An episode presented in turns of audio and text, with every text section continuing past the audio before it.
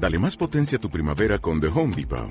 Obtén una potencia similar a la de la gasolina para podar, recortar y soplar con el sistema OnePlus de 18 voltios de Ryobi desde solo 89 dólares. Potencia para podar un tercio de un acre con una carga. Potencia para recortar el césped que dura hasta dos horas. Y fuerza de soplado de 110 millas por hora. Todo con una batería intercambiable.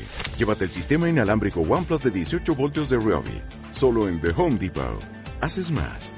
Logras más aparecen todos los días, te enterás de una nueva con títulos súper enormes, grandilocuentes, pero cuando ves las disertaciones o los trabajos que se llevan ahí, ves mucha guitarra y poco dato. Bueno, te diría que me animo... Y te digo más, a ver, algunos le esconden los datos. También.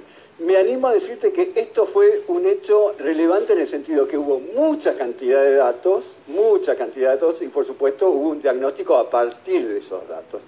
Quien fue protagonista de esta reunión lo tenemos del otro lado de la línea. ¿eh? Así es, y que tiró algunos datos bastante interesantes y algunas controversias también. Vamos a hablar con Jorge Giraudo, que es director general del Observatorio de la Cadena Láctea Argentina. Jorge, muy buenos días. ¿Cómo estás? Bien, bien, Jorge, ¿cómo andás? Bien, bien, gracias a Dios. Bueno, te mandaste eh, algunas definiciones bastante tajantes en cuanto a lo que es la cadena, tanto para la producción como para lo que es la industria. ¿Vos te animás a, mencionar algunas, las más relevantes?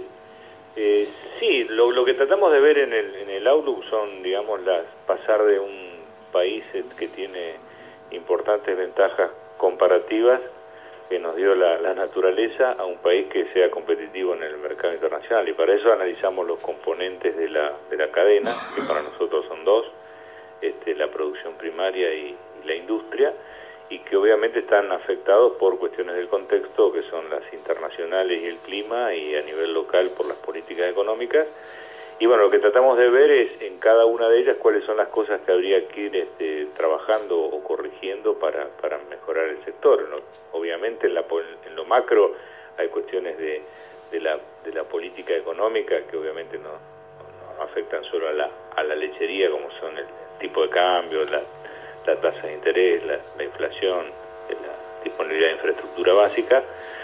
Este, también hay cuestiones de internacionales, que es la volatilidad de precios, y después a nivel primario industrial son básicamente cuestiones que hablan de la, de la productividad y la eficiencia de, cada uno de los eslabones. Lo que mostrábamos ahí, digamos, es que tenemos en el año una gran cantidad de días con, con afectación climática severa, ya sea por lluvia, por, por inundación, por sequía, por calor y demás, y enfrentamos eso con una infraestructura muy, muy baja en lo que hace a bienestar animal y a condiciones de trabajo. En el sector industrial se observa, digamos, un, largo periodo sin inversiones importantes en lo que es este, plantas de escala y, automatización de procesos, lo cual lleva a que nuestra lechería en promedio tenga 800 litros por, por empleado y por día. Hay que hacer la salvedad que hay industrias que están arriba de 3.000, pero el promedio sigue dando 800 y escalas de plantas que en los últimos años hemos hecho plantas de leche en polvo para competir con la, bolsa de 25 kilos en el mercado internacional de 500 mil litros por día versus nuestros adversarios que hacen plantas de 4 a 6 millones. Entonces eso nos quita, digamos, eficiencia y, eh, en la competencia y hace que nos cueste cuando menos entre 800 y 900 dólares por tonelada hacer una hacer leche en polvo cuando a estos competidores les cuesta 350 o, 400. Entonces, precios como los actuales, que no son malos, no son excelentemente buenos, pero no son malos, como 3.200, 3.300, el precio de ayer del, del Global Dairy Trade de la leche en polvo, este, hace que no seamos competitivos y no, no estemos exportando hoy, que se podría exportar bien si tuviéramos condiciones competitivas. Y toda esa leche se tira en el mercado interno que obviamente el consumidor no la ve en baja de precio, pero sí la industria y la producción primaria en, su, en sus resultados y hace que el sector viva en este en este proceso de estancamiento. Además, una industria que por uno de los, de los datos que aparecieron ahí es básicamente quesera. Sí, más del 50% de la leche en Argentina se destina a quesos, este, porque los argentinos nos, comemos, nos tomamos la leche en queso, digamos, comemos 12 kilos prácticamente por habitante y por año, eso es más o menos 120 litros de equivalente cuando tenemos un consumo de 210 litros. la mayor proporción de consumo de leche, a diferencia de los países europeos, a través de quesos, tomamos muy poca leche fluida, 40, 45 litros, y bueno, la industria se armó en base a esa demanda, y es que será, y es que será PYME, básicamente. Jorge, no sé si este es eh, precisamente tu tema, pero bueno, como está en el tapete y salió esta semana una ley de defensa de la competencia, eh, que fue de alguna forma una de las cosas que se estudiaron el año pasado dentro de la Dirección de Lechería del Ministerio de Agroindustria. Eh, te quería preguntar si, bueno, si eso eh, para vos va a mejorar el funcionamiento de la cadena. Mira, los análisis que hay pedido sobre defensa de la competencia, que es analizar, digamos, si existe posición dominante de algún sector, se ha demostrado claramente que sector industrial no hay posición dominante, salvo algunos productos en particular, que ya sabemos cuáles son, donde la oferta está concentrada. ¿Qué, ¿Cuáles son? Y, por ejemplo, yogures. este, en el resto, digamos, leche fluida, hoy la gama de ofertas que hay es impresionante, entonces uno se sorprende cuando por ahí este, irresponsablemente algunas cámaras empresariales dicen que la leche fluida vale 29 pesos, cuando ir a un supermercado acá del interior ves oferta de 15, 16, 17, 18, 20. eh, este, y entonces este, ocurre esto de que no se ve posición dominante y por otro lado, digamos, hay que analizar muy bien cómo está compuesto la, la demanda en Argentina. Y eso nosotros hacemos mucho hincapié porque hay una confusión muy grande en el sentido de que el 100% de la leche, 20% más o menos es lo que se exporta y una parte se destina a lo que llamamos ventas industriales o ventas institucionales, que son los planes alimentarios, o sea que el otro 80% se vende en el mercado interno. Y eso se reparte casi por tercios iguales entre super e hipermercados, que es el primer segmento de las cadenas más grandes, el intermedio, que son los autoservicios, básicamente los chinos, y los mayoristas en venta minorista, que han crecido mucho en los últimos dos años, y después los negocios de proximidad. Entonces, por ahí uno, uno escucha, dice, no, no se deja entrar a la pyme al supermercado y no se deja entrar a la grande al negocio de proximidad porque tiene un, pecado capital que es la factura. Pero sí hubo unas recomendaciones, ¿no es cierto?, justamente respecto de los supermercados. nosotros creemos que se está buscando, digamos, la solución al problema en un lugar que no, no está, digamos, ¿no? O sea, eh, en estos últimos tiempos ha habido, digamos, en, este proceso de, falencia del sector en buscar las culpas en distintos lugares, se sacó el foco de la industria y se lo tiró al sector comercial, cuando digo solamente el 25% de la leche se comercializa en las grandes cadenas, y que de paso cuando uno mira los números de las grandes cadenas no le cierran, y algunas se quieren ir. este y, entonces empieza a buscar cosas por lugares que donde nosotros creemos que no, no está el problema. Es decir, el problema está, digamos, en, los niveles de productividad y eficiencia que tienen ambos eslabones de la cadena y cómo la torta en estos últimos años se ha, se ha repartido mal. Mm. Es decir, lo que nosotros decimos es, este, tono de, de sorna, digamos, que, la torta no, no, no hay que repartirla mejor, sino primero que hay que agrandarla, y segundo, que los que comieron mucho en los últimos tiempos deberían hacer un poco de dieta. ¿Quiénes son los que comieron mucho en los últimos tiempos? Y tenés costos, digamos, en, en, distribución y logística que se han ido a las nubes, esos costos están a cargo de la industria, o el supermercado se los, se los delegó, es decir, el producto hay que entregárselo puesto en la, en la góndola, y esos costos hoy son el, quinto participante de la cadena, es decir, de producción primaria, industria, comercialización y Estado, el quinto es la, la distribución y logística, que se han encarecido muchísimo.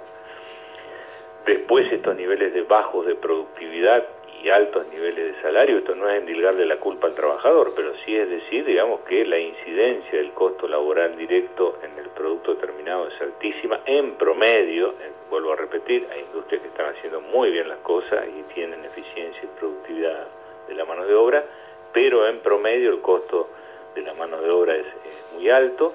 Y después, bueno, lo que ya vimos, los trabajos estos de, de IARAF, 44% de el valor final en presión impositiva, con el agravante o la contraposición de que gran parte del sector evade. Entonces hay un juego de competencia desleal este, muy fuerte. Entonces, bueno, hay que corregir un poco primero cómo se reparte esa torta, hay que tratar de agrandarla y hay que tratar de prepararse para jugar en una liga así, porque mucha gente uno la escucha decir tenemos que exportar, tenemos que exportar.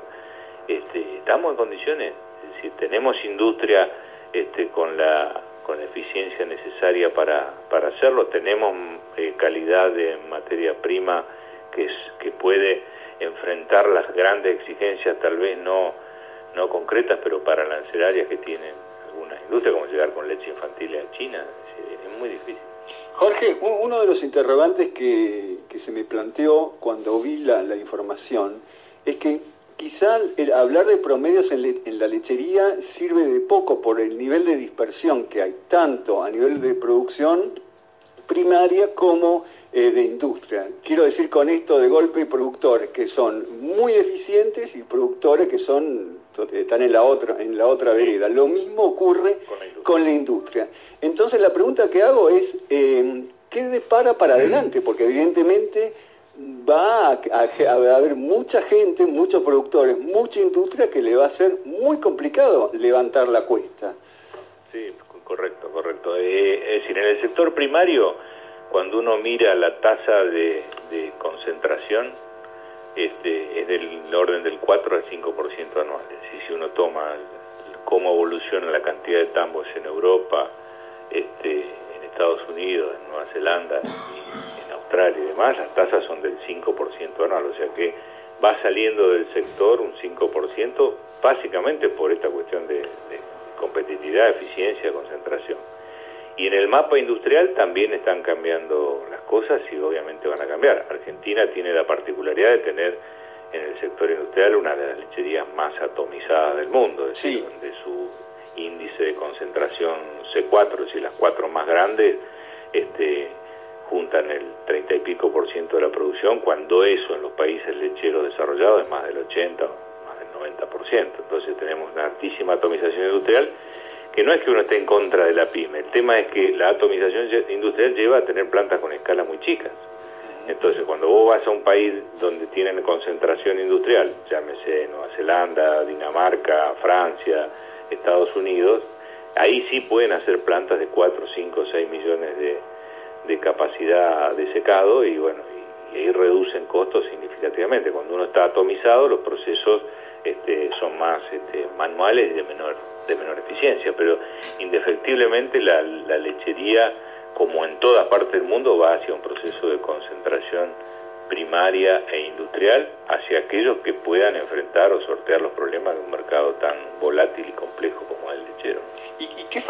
qué herramientas cuentan en este tránsito eh, para hacer menos cruel eh, la concentración, tanto a nivel de productor ineficiente que tiene que levantar su eficiencia, como de la industria desinvertida, llamala así? Bueno, lo, que pasa es que acá, digamos, vamos a seguir condenados, digamos, a, trabajar en el mercado interno. Lo que pasa es que el mercado interno tiene un límite que son casi 9 mil millones, pasados son 9 mil, el litro de más hay que exportarlo.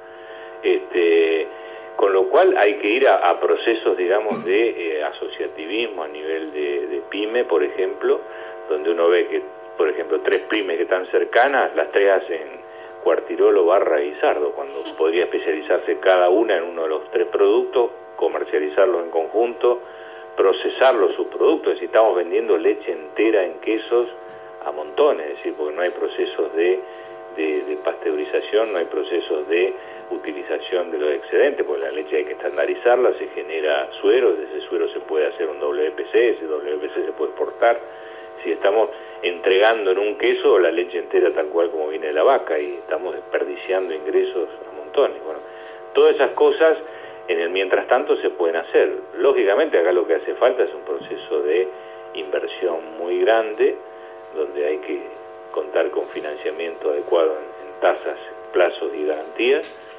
y este, trabajar con mecanismos este, que atemperen la, la volatilidad del mercado, es decir, se han, se han estudiado casos y están vigentes en el mundo, como es el aseguramiento de márgenes en Estados Unidos o fondos anticíclicos en otras partes, para tratar de atemperar.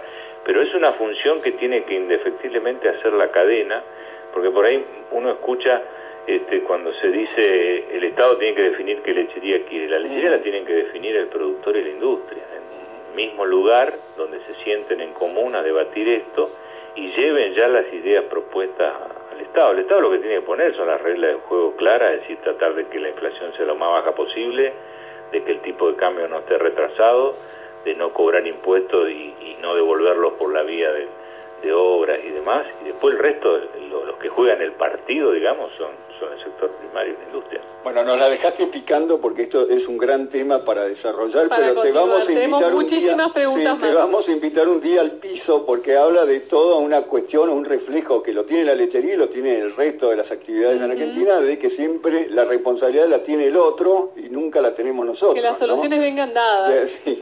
Pero bueno, eh, eh, eh, en eso Jorge no le rehuye a la polémica, así que te vamos a, invitar un día. ¿eh? por favor, un gusto. Bárbaro, te mandamos un abrazo, Jorge, gracias. Un abrazo y un muy lindo programa. ¿eh? Muchísimas gracias. Era Jorge Giraudo, director general del Observatorio de la Cadena Láctea Argentina. Bueno, todo un tema, como te decía. Un temón. Un temón porque el número adelante, después cada uno hace el diagnóstico, opina, dice lo que quiere.